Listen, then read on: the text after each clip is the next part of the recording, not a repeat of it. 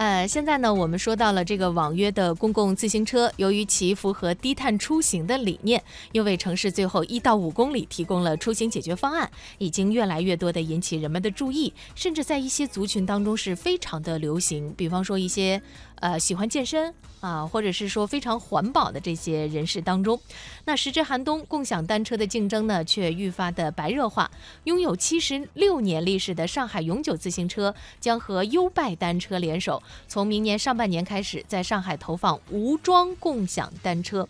面对竞争，他们的对手摩拜单车表示乐观。一个呢叫优拜，嗯，优拜；一个叫摩拜啊。但是作为上级主管部门的上海自行车行业协会和交通主管部门却表示，共享单车发展至今已经出现了无序情况，也是需要规范的。那么具体情况呢？我们也来听一下央广记者周红、白杰哥的报道。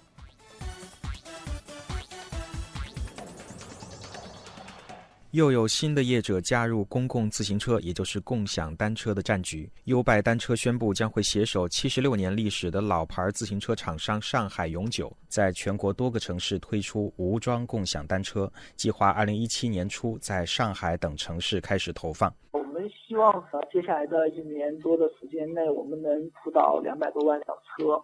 对，基本上能够覆盖中国的一线、二线和一些我们认为合适的旅游的城市。目前，上海已经有摩拜、OFO 等共享单车品牌，但是优拜单车的创始人和首席执行官于毅认为，现有的十五到二十万辆还不能够满足需求。他说，根据测算，上海共享单车的需求量大约是一百万辆，而根据上海市自行车行业协会的测算，需求量是五十到八十万。我们上海无桩的摩拜啊，或者 OFO 啊，到今年年底呢，大概要达到二十五万这个规模呢，应该说还没有远远还没有满足我们上海市民出行的需求。优拜单车的创始人和首席执行官于毅表示，共享单车作为一个新兴行业，时间还太短。一方面，希望政府能够规划更多的共享单车停放点；另外一方面，运营商也会通过一定的激励和惩罚措施来促使用户规范使用行为。而作为新加入者，要如何赢得市场？于毅提到的，首先还是产品。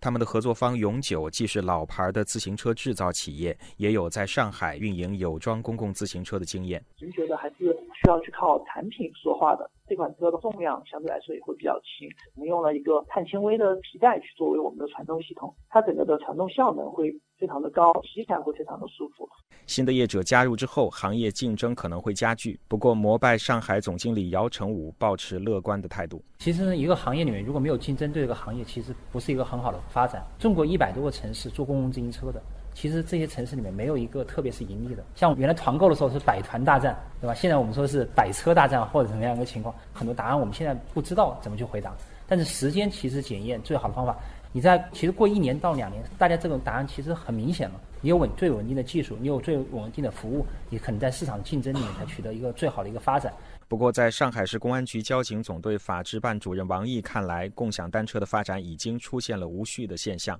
数量要限制，停放要规范。摩拜单车 OFO 现在发展有一些无序，怎么样下一步来规范它？相关的政府部门也在抓紧研究。其实总结无非是停放的规范的问题。因为摩拜的停放，它不像一般的家用车的停放，家用车的停放都是停到小区里面，停到停车库或者停到单位车库。摩拜车也好，共享单车它是都是要停在道路上的，它其实是要占用人行道的资源的。而上海的人行道的资源还是相对有限的，也就是对共享单车它的一个整体的规模，它肯定是要做一个。一个有效的限制的。姚成武在这个星期一的一个研讨会上说，上海已经成为全国最大的共享单车运营城市。而上海市自行车行业协会的秘书长郭建荣表示，上海有关部门将会出台上海市公共自行车发展指导意见，规范公共自行车的管理。城管和交警部门要进一步加强跟共享单车运营商的联系，采取多种方式应对乱停乱放等问题，